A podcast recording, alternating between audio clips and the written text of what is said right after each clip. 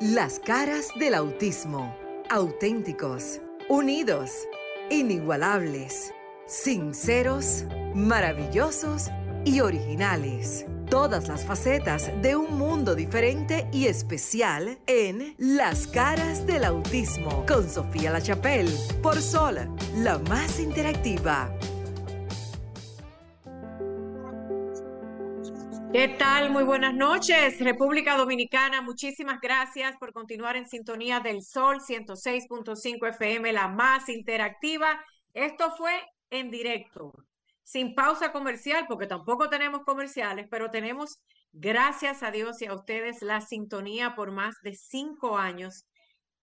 Bueno, cinco años, porque este es el quinto año que cada sábado de 7 a 8 de la noche estamos con ustedes a través de RCC Media. Y si estás en Roku TV en vivo ahora mismo, busca Sol y nos vas a ver y vas a escuchar el programa y queremos que participes también en la internet, tu laptop, tu computadora, a través de un teléfono www.solconzfm.com y claro que sí, en todo el territorio nacional pueden entrar y estar ahí en el dial. Vienen de Desahógate, continuamos nosotros. Gracias a todos ustedes. Marisa Botier también vía Zoom desde uno de los pueblos de, la, de aquí de nuestra amada Quisqueya para decirnos que está en una actividad muy bonita y muy especial.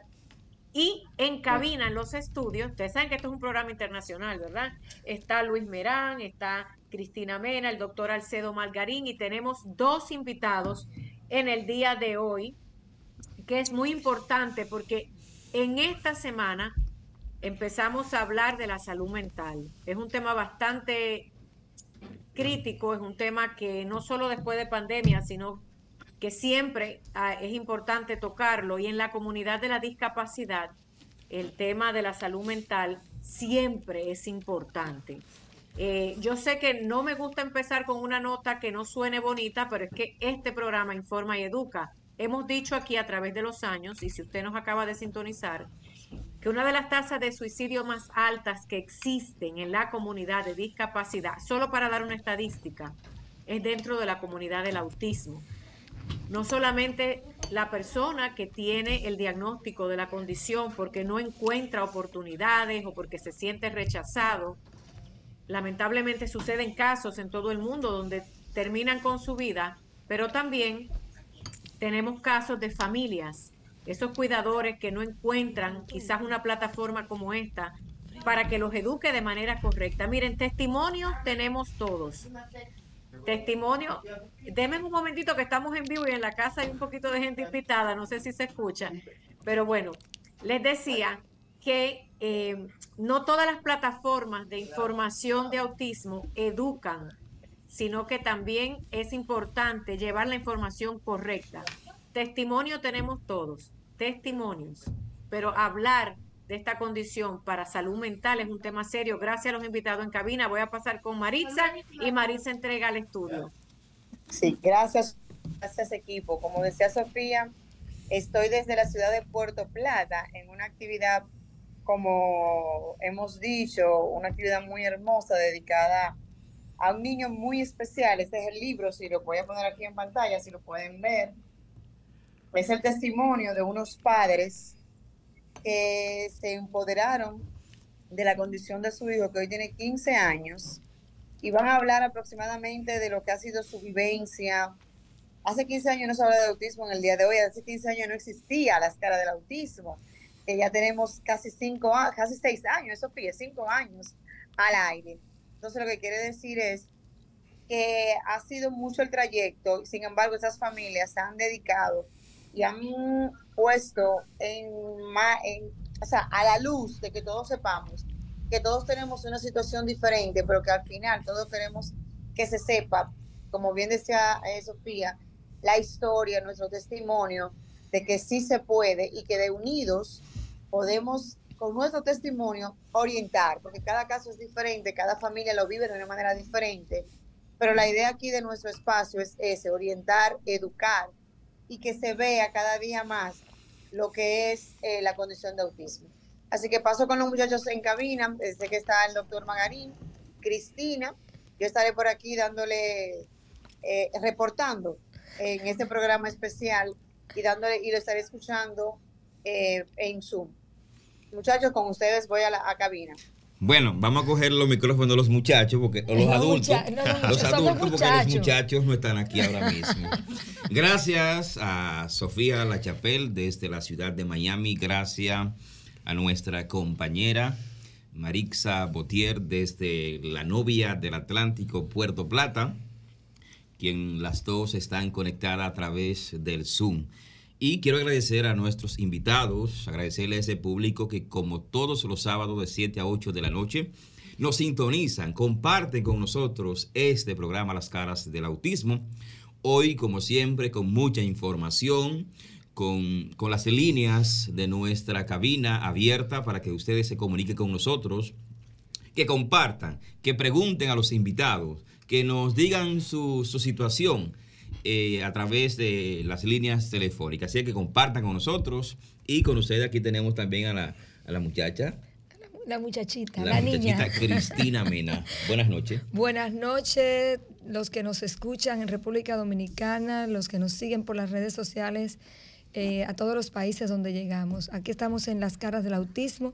Hoy tenemos una noche prometedora, tenemos aquí dos eminencias nuestra directora, eh, presidenta del CODOXI, Colegio Dominicano de Psicólogos, la licenciada Abril Arias, y el doctor Edison, eh, psiquiatra, o sea, los padres que nos han estado preguntando. Aquí tenemos al doctor Edison Rodríguez, quien es parte también del staff médico del CAIT y está para responder todas estas preguntas que usted tiene.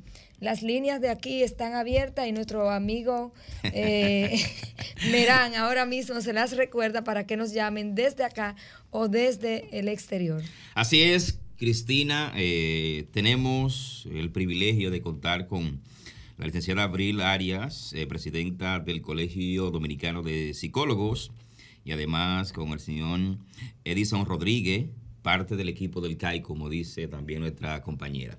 Pero pueden comunicarse con nosotros a través de la línea telefónica desde República Dominicana, 809-540-165. Repito, 809-540-165 desde República Dominicana para comunicarse con nosotros en la cabina de Sol.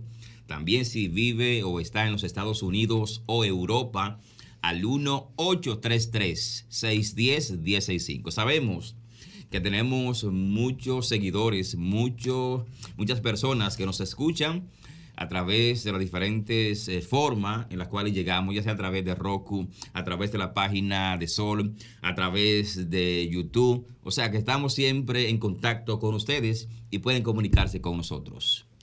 Bien, esta noche vamos a estar hablando de salud mental a propósito de que ya en el día de mañana inicia el día, el mes de la salud mental que se celebra mundialmente el día 10, colega, ¿cierto? Así es, el día 10 de octubre celebramos el Día Mundial de la Salud Mental y el Colegio Dominicano de Psicólogos, CODOPSI, pues ha preparado una agenda nacional que la hemos denominado Jornada Nacional de Promoción de la Salud Mental. La República Dominicana, al igual que el mundo, América Latina, en estos momentos está viviendo crisis de salud mental y nosotros como Colegio Dominicano de Psicólogos lo que hemos querido es visibilizar el tema de la salud mental. Queremos llamar la atención a los tomadores de decisiones, queremos también concienciar a la población en general para que presten atención a este tema.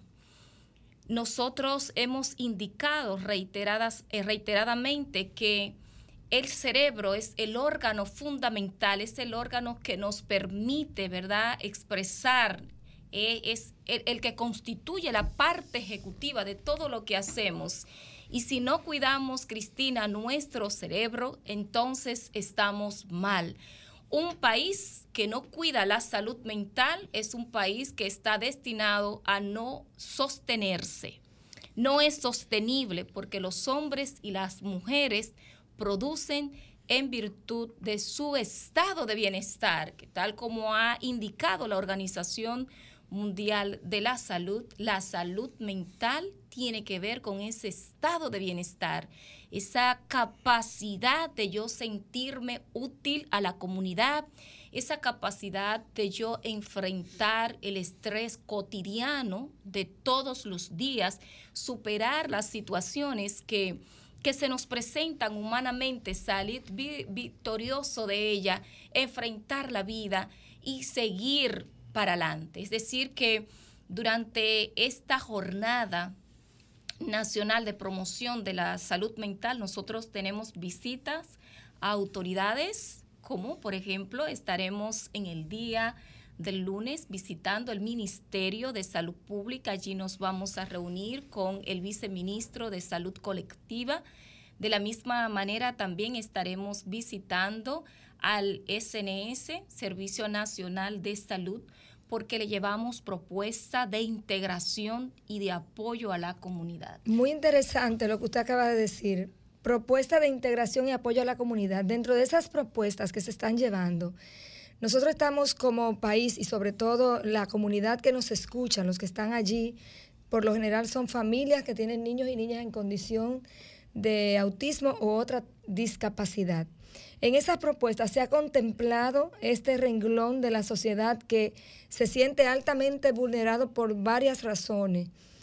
Faltas de acceso en algún momento, porque si bien es cierto, tenemos un sistema nacional de salud que acoge eh, a, todo el que, a todos los ciudadanos, incluyendo en ellos los ciudadanos que tienen algún tipo de condición de discapacidad. Sin embargo, hay componentes muy puntuales, como son las partes diagnósticas, las partes de, terapéuticas, que todavía se está trabajando sobre el reglamento para la entrada en vigor. No sé si alguno de ustedes pudiera eh, expresarnos qué tenemos en materia de esto, qué es lo que las familias que nos escuchan quisieran tal vez escuchar de alguno de ustedes.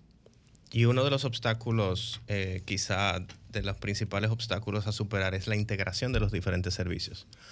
Porque, por ejemplo, tenemos una red de salud mental que está en crecimiento, en ampliación, desde el punto de vista tanto de psicología como de psiquiatría. Tenemos nuestras dependencias en el ministerio, trabajando en la inauguración, en la estructuración de las unidades de intervención en crisis, de asistencia, tanto a población pediátrica como adulta. Pero entonces tenemos dificultades en cuanto a la integración de los diferentes actores en salud quizá ese es uno de los obstáculos que tenemos que, que Cuando usted habla de actores, nos habla del que hace la rampa para que pueda llegar, me habla del que toma la decisión para que los medicamentos estén a tiempo, de que, dígale al público, porque es un público muy llano.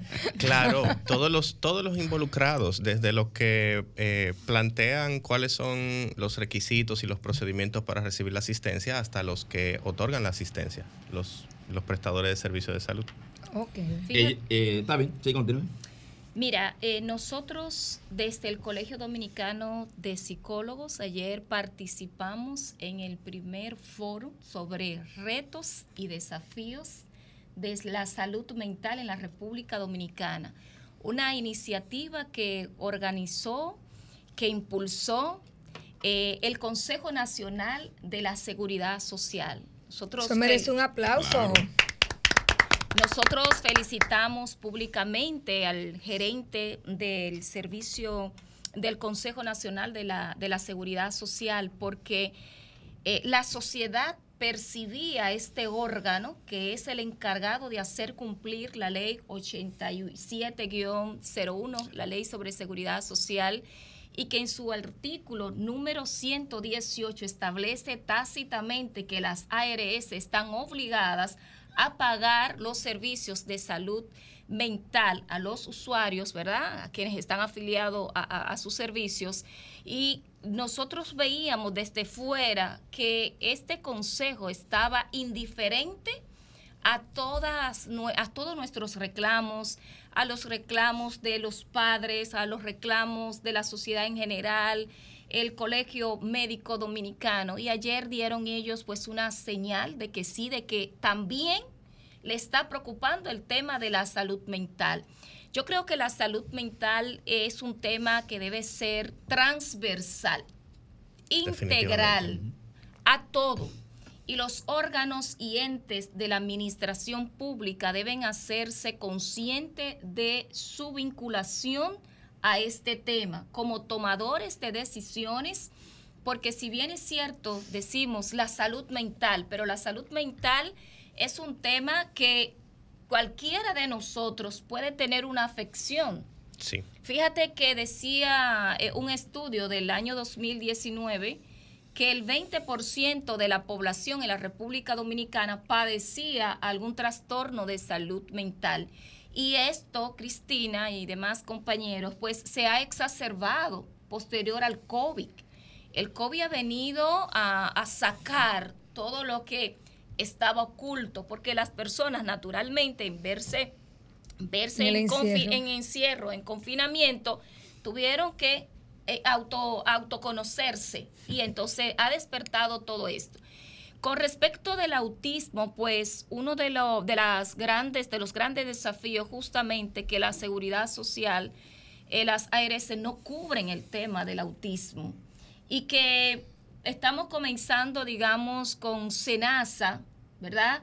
Y hay otras prestadoras de salud que se han acercado al colegio para otorgarnos código directamente y poder eh, nosotros eh, prestar estos servicios que son tan costosos. Los, los, servicios de salud mental son sumamente costosos. En ese sentido, eh, me gustaría que recuerde los teléfonos para que los padres que nos escuchan, si tienen alguna pregunta para el psiquiatra, porque créame que usted es una pieza clave en el diagnóstico y seguimiento de los niños y niñas, sobre todo los que están en un autismo eh, severo. Sí. Que Adelante. Sí, de hecho, tengo algunas preguntas ya de algunas personas que están escuchando el programa. Excelente. Y que me lo han hecho a través de mi línea personal de WhatsApp. Qué fino. Me toman como interlocutor. Quiero recordarles, señores, que estamos hablando a propósito de que mañana inicia el mes de la salud mental, hablando de esta situación y pueden comunicarse con nosotros a través de nuestras líneas, de la línea eh, nacional, local, 809-540-165. Y si está en el exterior y desea también comunicarse con nosotros, llamarnos al 1-833-610-1065. Esta pregunta, no sé, me imagino que para el representante del CAI, dice que eh, se habilitaron algunas, crisis, algunas líneas de crisis eh, para, para hablar sobre el autismo, me imagino que eso. Me imagino que la ley de autismo habla de este renglón, me dice la persona. Parece que la línea, si están habilitadas, si ya está en funcionamiento. De intervención en crisis. Me parece que eso va más de la mano de la compañera, de la habilitación de las líneas. Si son líneas telefónicas, sí. me parece que va más de la mano. Tenemos una llamadita, vamos a ver quién nos llama y de dónde. Perfecto. Buenas noches, bienvenida a la cara del autismo. ¿De dónde habla? Buenas. Bueno, parece que tenemos problemas con la línea, para que nuestro control master retorne, a veces que tenemos un problema de conexión. Pero vamos a escuchar la respuesta por parte de la presidenta. Sí, el Ministerio de Salud Pública habilitó una línea, ¿verdad?, para que los usuarios, los ciudadanos que tengan situaciones de salud mental puedan llamar.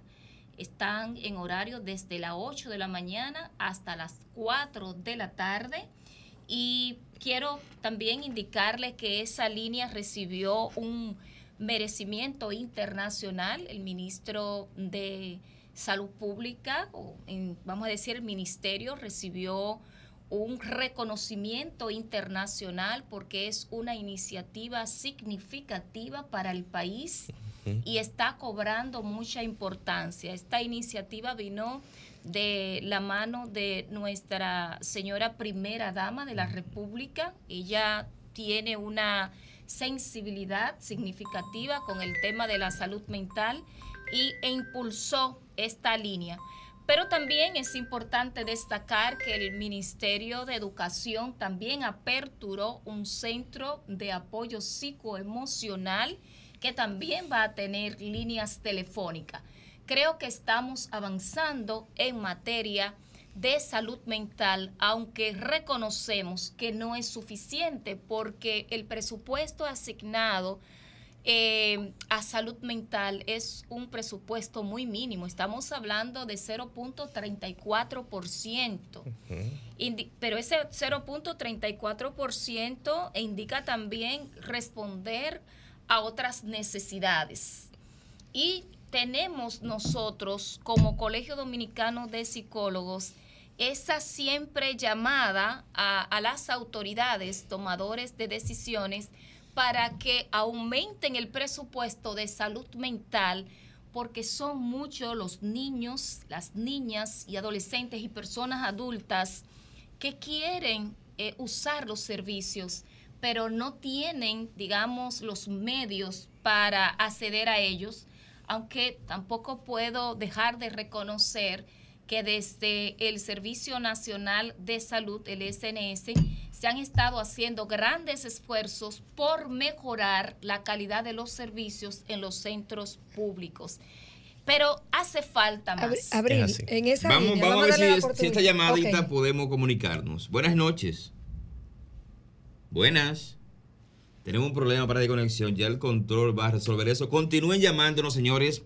E insistan que nosotros vamos a, habilitar ahora la línea. Nuestro control ya está con nosotros. Parece que teníamos un problema, pero ya está resuelto. Continúe llamándonos para que se comunique con nosotros aquí en la cabina. Aquí preguntan en mi línea personal, oíste, tú no me ves cositas. Pregunta una madre. Vamos a tomar la llamadita. Ok, vamos a ver. Buenas noches. Se cayó. Se cayó. Dice al señor del CAIT que nos deje saber cómo se está trabajando los padres en este tema de salud mental en el autismo. Ejemplo, cómo trabajan las personas que sufren un accidente o un traumatismo y quedan afectados. O sea, esto es una... Eh, son dos preguntas en una. La primera es Vamos a ver si entra la llamada ahora, porque hay, ¿Cómo se está trabajando el tema de los Buenas noches. Aló, ¿me escuchan? Ah. Le escuchamos perfectamente.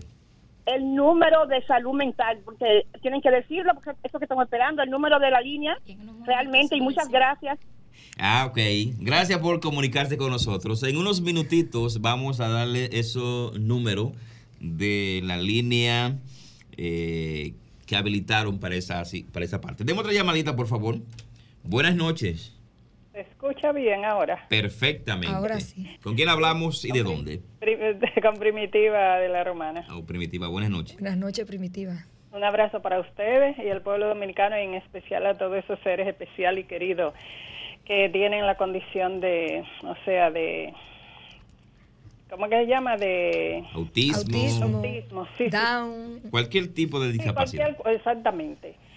Eh, Sabes que yo, yo le doy seguimiento a Televisión Española y, estaba escuchando que, ellos tienen una unidad, claro que esto no es de, con la condición de autismo, pero es una, una unidad de, cáncer que trabajan las 24 horas de la noche, del día, y, y que ellos le dan asistencia a la persona con esta condición de cáncer eh, y que, o sea, de cualquier de cualquier cosa que, que, de noche ellos se sientan o de día ellos por teléfono y le mandan personas a su casa y si hay que llevarlo al médico lo llevan.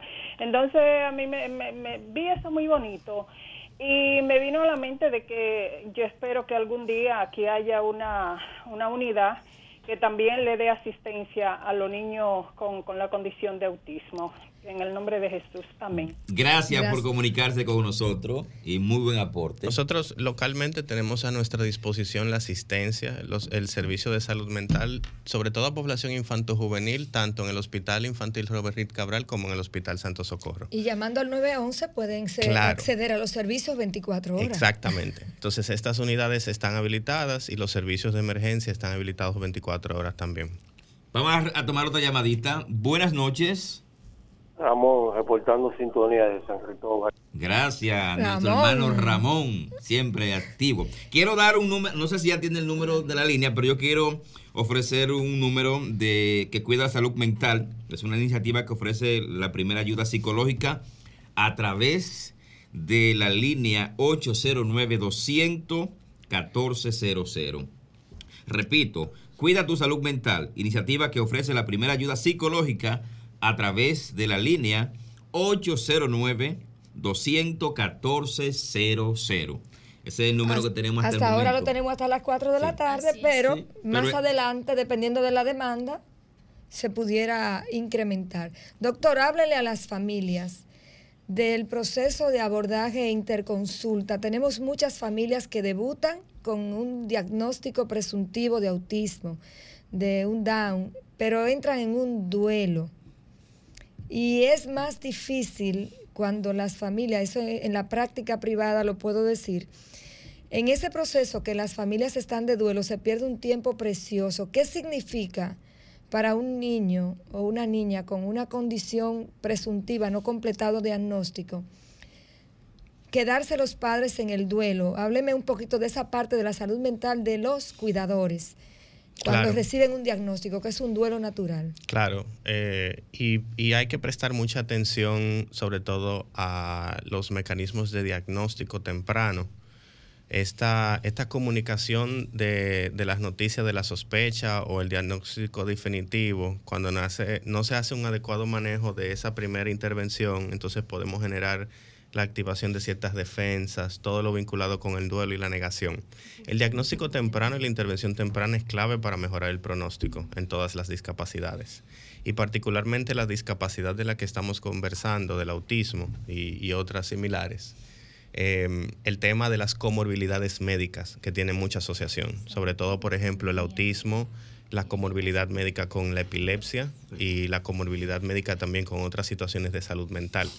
Retrasar la intervención terapéutica es empeorar el pronóstico del paciente. ¿Escucharon padres? Preguntas a los padres que todavía están y nos escuchan que está en el proceso de que me dijeron que yo creo, no tengo el diagnóstico, pero no, me, no quiero avanzar más porque me da miedo lo que me van a decir. Ciertamente. Rompa la barrera del miedo y busque la ayuda profesional. Quiero también eh, dar otra parte, otra línea donde pueden comunicarse a través del Ministerio de Salud Pública en la línea de ayuda psicológica. Ahí pueden obtener ayuda esas familias que tienen alguna preocupación y necesitan de una mano amiga. Y comprender el impacto que tienen este tipo de situaciones en la dinámica familiar es importantísimo, importantísimo. La compañera al inicio cuando presentaba el programa hacía mención de la vinculación entre las discapacidades y el suicidio. No solamente el suicidio en el contexto del paciente que tiene la discapacidad, sino también en el familiar sobrecargado. El cuidador. El cuidador eh, eh, sufre una y, indirectamente proporcional o en mucha relación con el nivel de compromiso cognitivo del niño. Los niños que tienen un alto compromiso cognitivo, que necesitan un alto nivel de ayuda para las habilidades diarias, estas familias hay que reconocer también un fenómeno y es el hecho de que hay mucha vinculación entre las discapacidades, autismo, Down, etcétera, y la carga genética. Entonces, las personas que tienen un niño con algún tipo de discapacidad que no reciben una adecuada consejería genética, tienen un riesgo de presentar otros niños también si no toman las consideraciones adecuadas. Así es. Entonces, queremos, queremos escuchar, nosotros nos gusta escuchar a, los cuidadores, a los familiares, a, a, las personas que están vinculadas directamente con alguna persona con discapacidad. Yo repito los números las veces que sean necesarias para que se comuniquen con nosotros, hagan preguntas, interactúen y así posiblemente pueden buscar una ayuda que no la tenían hasta el momento. Llámenos al 809-540-1065 desde la República Dominicana. Si usted está en el exterior, llámese a Estados Unidos o Europa, 1-833-610-1065 y póngase en contacto con nosotros en este programa Las Caras del autismo. Sí. siguiendo con el tema de los cuidadores, es importante significar que nosotros durante la pandemia desarrollamos un programa denominado Cuidando al Cuidador. Allí proporcionábamos herramientas para cuidar la salud mental de quienes eh, están al frente de personas que tienen enfermedades neurodegenerativas, eh, personas que real y efectivamente eh, sienten esa alta responsabilidad de ser incluso los únicos que pueden dentro del sistema familiar prestar ese apoyo. La verdad es que los casos son significativos porque muchas veces el deterioro mental de quien está al frente, de quien cuida, es significativo. Y entonces yo pienso que también deben de articularse programas específicamente para esta población y socialmente hacer hasta grupos de WhatsApp, eh, grupos de encuentro eh, virtual, porque no vamos a decir presencial, porque con quién van a dejar la persona. Pero sí es eh, importante que comiencen a articularse grupos de intereses en ese sentido para compartir experiencia y expresar las, los sentimientos, las emociones. Muchas veces hay también hasta sentimiento de culpa.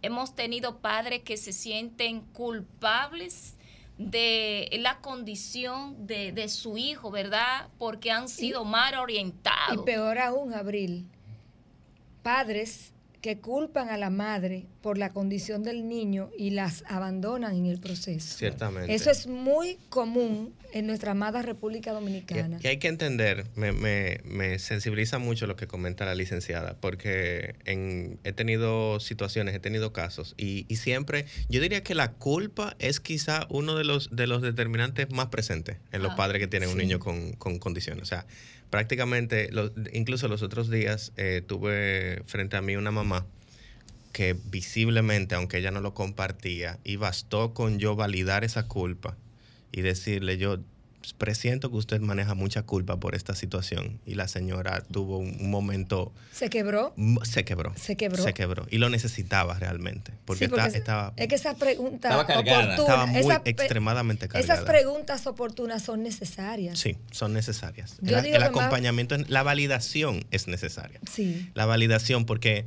eh, siempre un fenómeno que se da mucho en nuestra cultura es que siempre va a aparecer cuando hay un, hay un niño con, con algún tipo de condición, siempre aparece quien tiene la cura, quien tiene la solución, quien tiene la mejor manera. Incluso eh, se dan situaciones, y es por desconocimiento de la población, se dan situaciones en las que he tenido madres a quien le han tratado incluso de, arrebatar el niño, porque las personas no entienden por qué la, la madre está ejecutando X o Y conducta y no saben que por un tipo de recomendación médica incluso. Claro. Es una situación. Eh, ver una madre hacer contención en un centro comercial de la manera que lo hacen, eh, si uno es profesional del área, le acompaña en el proceso. Pero el que no es profesional del área, lo que hace es decir, Qué apoyadora. Sí, muchísimo, un montón de Qué muchacho más malcriado. Sí. Fíjense, eh, es también ahí importante destacar el tema de la formación y la capacitación de los profesionales que abordan este tema. Nosotros dentro de la psicología hemos tenido mucho intrusismo al respecto y muchas veces estas personas que pretenden constituirse en experto en esta materia tan delicada del autismo, pues son grandes generadores de iatrogenia.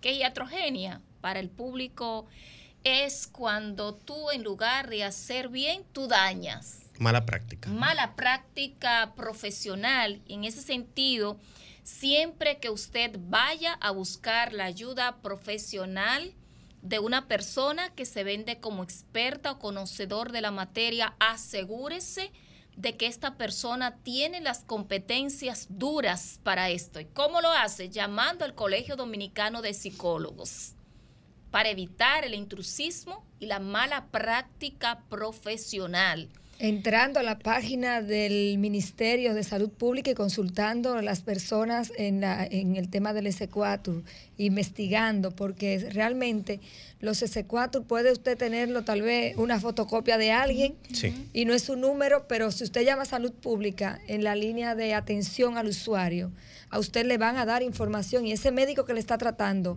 o ese psicólogo le va a entregar una firma con un S4. Entonces, para evitar esto, debemos tener la información oficial de, no es que usted va a donde quiera que usted vaya, va a decirle, enséñame ese C4, no porque te lo pueden enseñar, pero es simplemente que, usted se asegure que el profesional que está delante de usted y acompañándolo en su proceso de discapacidad, cual que sea, tiene las competencias para ayudarle en esa área. Y aterrizando en algo muy particular del autismo y, en con relación a la oferta de las intervenciones terapéuticas, siempre es recomendable ante cualquier intervención terapéutica solicitar al profesional que le está facilitando el servicio los objetivos y la duración de esa intervención. Porque una situación que se da con mucha frecuencia aquí en la República Dominicana y en otros países, pero... estamos aquí. Estamos acá. Eh, una situación que se da con mucha frecuencia es que el niño con algún tipo de discapacidad tienen tres años dando la intervención conductual. Pero ¿qué tú quieres lograr? O tienen, o tienen cuatro años dándole terapia del habla. Y entonces, si no se trabajan, las intervenciones son un acompañamiento. Eso no es una intervención estructurada. Las intervenciones estructuradas tienen objetivos y tienen un tiempo límite para la ejecución de esos objetivos. Y quiero, sí, quiero aprovechar, y no sé si quiera completar, para yo ya dar las líneas y los diferentes números de WhatsApp para las personas que quieren comunicarse con eh, el Instituto de, Salud Mental y Telepsicología eh, que trabaja en la República Dominicana 24 horas. Pero eh, iba a decir algo, termino. Sí, en esa misma línea, a veces nosotros tenemos eh, casos que nos llegan con esas dificultades y una de las, en la práctica que nosotros llevamos, es que involucramos a la familia en los propósitos terapéuticos. ¿Por qué? Porque el niño no está solo, está en el seno de una familia, en una comunidad. Eh, yo respeto mucho a los colegas que hacen intervenciones solo con el niño y que mamá espere afuera y no puede entrar. Porque si mamá participa de los procesos en algunos puntuales, porque no puede participar, en, por ejemplo, en procesos conductuales, no puede estar no mamá. Puede estar mamá. Porque va a ser un influyente. De hecho, si tú observas, y esto los padres que nos escuchan pueden saberlo, cuando mamá o papá participan de una terapia de conductual, el niño anda buscando la aprobación o espera el mismo pecozón que le dan en la casa. Es un modificador, es un modificador.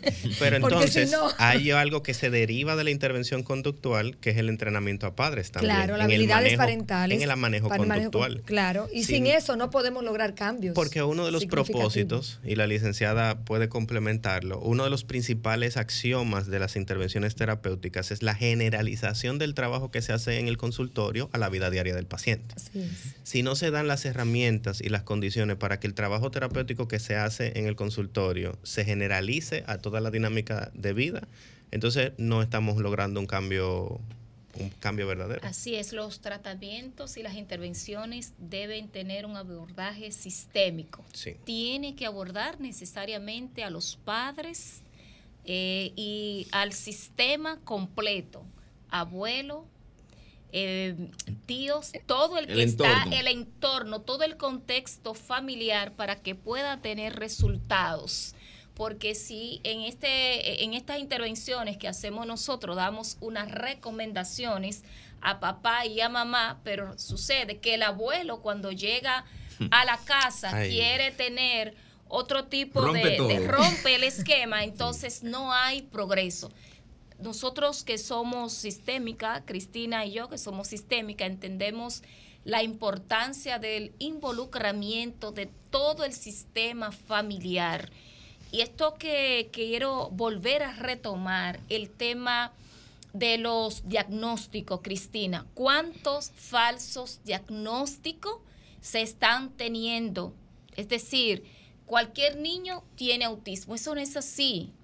Es igual que en otros países, por ejemplo, que el tema... hay una ruta de abordaje. Exacto. ¿Verdad? Y, y, están los mecanismos para identificar. Eh, no todo niño que presente una conducta eh, eh, desadaptativa es un niño hiperativo. No todo niño que manifieste algún tipo de aislamiento, algún tipo de retraimiento en un momento determinado. Es un niño autista, no. Y sobre eh, todo en el contexto post pandemia. Nosotros recibimos en el servicio de salud mental, y disculpe que le interrumpa, licenciada, pero posterior al, encerramiento, al encierro, a la disrupción de todo lo que era la escolarización, la socialización en estos pequeños, eh, vimos mucha sintomatología pseudoautística. Así es. Y fíjate, hablando del mismo tema del COVID, nosotros tuvimos casos significativos conductuales de niños que incluso salían corriendo porque no, eh, no toleraban el, confinamiento, pero también hubo niños con características hasta psicóticas, porque eh, ustedes que son especialistas en tema infanto-juvenil atenderán también a las recomendaciones de la Sociedad eh, Francesa de Pediatría, que cita muy tácitamente no dar tabla ni exponer a los niños a la pantalla antes de los cinco años. De hecho, en China lo, lo prohibieron. Entonces, un niño que se pasa desde que se despierta hasta que se acuesta con una pantalla, es un niño que va a tener alguna situación eh, desadaptativa, va a tener algún evento eh, eh, psicótico. porque Le estamos bloqueando las funciones ejecutivas. Licenciada, a mí me gusta ponerlo de la siguiente forma. Darle a un niño menor de 6 años un dispositivo electrónico, acceso a redes sociales que utilizan algoritmos de retroalimentación de placer, todo lo que sea pasar pantallita para arriba y que tú ves, por ejemplo, TikTok, que tú cuando empiezas a subir ves un pedacito del video que sigue y eso te despierta la necesidad de terminar. Todo niño que se involucra en el circuito de ver, querer, tocar y obtener, que se da con YouTube cuando le dan para adelante, para atrás, para adelante, para atrás, para adelante, para atrás, para adelante, para atrás. Eso es lo mismo que darle un gramo de cocaína. Eso es una ludopatía. Es lo mismo. Así es, así es. Fíjate, yo he tenido casos de niños que no desarrollan el lenguaje no lo desarrollan. Eh, recuerdo que hace un año tuve una paciente, yo no soy especialista en, en, infarto juvenil, pero dentro de la terapia familiar y clínica uno pues aborda algunos temas sin, ser sin hacer intrusismo ni profundizar en ellos, sino derivando. Esta niña que ya tenía dos años no articulaba palabra alguna. Ojo con esto no articulaba palabra alguna. Y haciendo la indagatoria, me dice la madre, es que ella a las 6 de la mañana, cuando se despierta, si no le entregamos ese celular, es un berrinche que despierta a todos los vecinos. Y cuando intentamos quitarle, ya usted sabe, se estalla contra la pared, hace berrinche. Entonces uno para mantenerla tranquilita, lo que le da, y increíble, la, recomendación. Vamos a irle quitando la pantalla poco a poco y, y recientemente la madre me dijo, mira, la niña ya habla. Es así. Es que no hay un estímulo para el desarrollo del lenguaje. Es así. Adelante, eh, Luis. Tenemos por acá a Cristina y a Sofía, a Cristina, no, a Marixa y a Sofía, que no sé si en algún momento quieran eh, interactuar con nosotros e intervenir en el tema que estamos tratando. Y cuando guste, ahí tenemos a Sofía. Adelante, Sofía. He estado ahí aportando y escuchando. Eh, estos programas se van volando, ya nos quedan pocos minutos. Eh, le escribí a Maritza, que está en una actividad precisamente de un padre que está presentando su historia a través de un libro. Miren, el tema de salud mental es muy, muy amplio y el programa es apenas de una hora. Qué bueno que ustedes, el público, nos escuchan y ojalá puedan continuar llamándonos. Pero lo que sí es bueno que sepan es que ya sea poco o mucho, existe ayuda a nivel psicológico. Yo quiero hacerle un llamado, me perdonan que estoy en la casa con un poco de ruido, quiero hacer un llamado a los padres y cuidadores.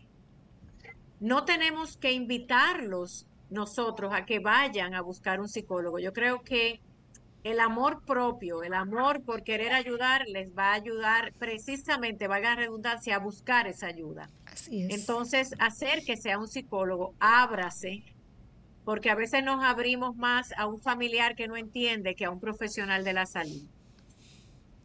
Excelente. Bueno, yo quiero recordarle, ahorita quería dar las líneas para que las personas interesadas puedan comunicarse y buscar algún tipo de ayuda. Eso en el Instituto de Salud Mental y Telepsicología, eh, que es auspiciado por la UNICEF. Dice que tiene llamada eh, al número 809-636. Eh, anotar, por favor, para llamadas 809-636-3507. Y también puede hacerlo a través del WhatsApp 849-258-4479. Repito, WhatsApp 849 258-4479. También tiene habilitado un WhatsApp para personas con discapacidad. Es el 829-697-0004. Eso está eh, disponible las 24 horas al día. O sea, que, servicios tenemos accedan a ellos. Hay números para que puedan comunicarse la madre que, o no sé si, si es una madre, pero llamó para que le diéramos algún un número para ellos comunicarse. Luis, vamos a retomar con el doctor para cerrar el, un poco el ciclo, porque yo sé que los que están allí, ya... los que están allí nos están esperando. Eh, recomendaciones para las familias que tienen los niños en proceso de diagnósticos indefinidos en función a lo que es el tema, porque hay muchos eh, mitos y tabúes sobre el tema de medicación cuando los niños son severos, un tema de alimentación. ¿Qué dice la Sociedad Dominicana de Psiquiatría y sobre todo ustedes los infantos juveniles sobre el tema de alimentación, autismo y medicación cuando sea necesario? Oriente a nuestros a los que nos escuchan, por favor. Claro, y bueno, uno de los principales mitos que hay en torno al autismo es el tema de cómo se vincula con la alimentación y la, y la creencia de que existe una causa alimentaria del autismo. ¿Qué sucede con los niños y niñas con autismo? Y es que una de las, de las características principales son las alteraciones en la sensopercepción, en la capacidad para percibir tanto los, los estímulos externos como los estímulos internos. Y eso involucra todo lo que tiene que ver con tracto gastrointestinal también. Entonces, muchos de estos niños, por su carga genética y sus condiciones de neurodesarrollo, tienen sensibilidades particulares a ciertos alimentos y pueden tener reacciones a esos alimentos. Entonces, un niño que tiene dificultad para expresar sus necesidades, para expresar su, si tiene algún dolor, alguna sensación de plenitud o situaciones, entonces va a tener alteraciones conductuales. Hay mucho con la vinculación con la alimentación, no tanto de causalidad, pero sí de modificación de la conducta del niño. O sea, que es válido tú escanear y conocer a tu hijo para saber qué, qué alimentación le causa claro que sí. una alteración en lo conductual. Claro que sí. O sea, es, tiene, tiene algo de verdad lo que el mito que popularmente manejan las madres en los grupos de WhatsApp y en todo. Lo que pasa es que el mito es la causalidad. Hay personas que creen que los alimentos producen autismo. Los alimentos no producen autismo, al igual que las vacunas. Tampoco producen autismo. Eso está desmentido. El autismo es multifactorial, tiene un componente genético muy fuerte, el cual se detona durante el proceso de neurodesarrollo. Con relación a la medicación, es importantísimo entender que la medicación es un elemento más del abordaje integral. La medicación tiene indicaciones particulares y no, primero que nada, no se medican todos los niños que tienen una condición de neurodesarrollo. Y segundo, el objetivo principal de la medicación es salvaguardar la integridad del niño. ¿Cómo? Evitando o garantizando, mejor dicho, que el niño pueda aprovechar tres elementos principales. Primero, su interacción con los cuidadores, su día a día. En segundo lugar, su proceso de escolarización. Y en tercer lugar, las intervenciones terapéuticas. Todas las intervenciones farmacológicas, a menos que el niño no tenga algún tipo de conducta que ponga en peligro su integridad o la integridad de otras personas, todas las intervenciones con medicamentos van a ir orientadas en torno a esos tres elementos, a maximizar el aprovechamiento del niño. O sea, que sea más funcional el niño en esas áreas de la vida. Para que pueda aprovechar su interacción, que es lo que va a garantizar la adquisición de habilidades y los cambios conductuales. El medicamento no cambia conductas. Cuando los psicólogos referimos a psiquiatría, en mi caso yo refiero a neurología o psiquiatría, y ahí le voy a hacer otra pregunta antes de que nos vayamos. Eh, por lo general le digo a los padres, ¿es necesario interconsultar con neurología o psiquiatría, dependiendo de las patologías y las conductas que se observan en, el diagnóstico primario que hacemos los psicólogos. Y le digo a los padres, necesitamos regular antes de intervenir. Claro. Porque yo no puedo hacer, tratar de hacer una intervención terapéutica si el niño no está regulado para asimilar claro. esto, estas modificaciones de conducta que queremos lograr. Entonces, en ese sentido, yo quiero que las familias que nos estén escuchando, por favor, si tienen una preguntita, Luis, repite. Y ya vamos cerrando. Eh, ya, casi estamos cerrando y tenemos a Sofía ya eh, chequeándolo también. Sí, quiero fortalecer eso que decía el doctor y quiero hacer un llamado muy especial a nuestros colegas psicólogos. Hay una, eh, hay una limitación, hay un límite en nuestros abordajes nosotros estamos para intervención psicoterapéutica, acompañamiento, ¿verdad? Eh, conductual. En los temas que tienen que ver con los medicamentos, nosotros no podemos intervenir en absoluto. Sí debemos de asegurarnos que el niño esté tomando su medicación en los casos en que se le ha indicado asegurarnos con la familia siempre, es retroalimentar, eh, eh, apoyar, preguntar, llevar incluso un cotejo de si está tomando su medicamento al día según la prescripción médica, pero no podemos eh, abordar esos aspectos. Sería sumamente peligroso que un psicólogo haga una recomendación a una mamá, a un papá, sobre que abandone el tratamiento farmacológico. No es nuestra competencia y tal como decía el doctor, con los medicamentos lo que se busca es eh, alinear la persona, habilitarlo para nosotros poder hacer nuestras intervenciones psicoterapéuticas, conductuales, pero no tocar esa parte que no nos corresponde. Y también en ese sentido hacer un llamado a los padres a diferenciar eh, cuáles son los roles del psicólogo y los roles del psiquiatra para que no tengamos en este sentido inconvenientes. Eh, nosotros desde el Colegio Dominicano de Psicólogos estamos comprometidos con el tema del autismo.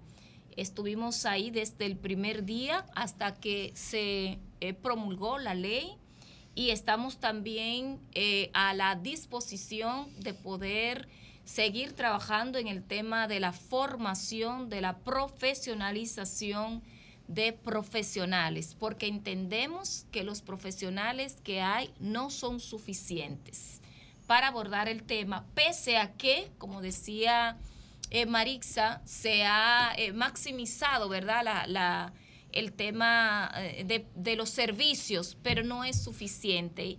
Y el autismo necesita un seguimiento profesionalizado.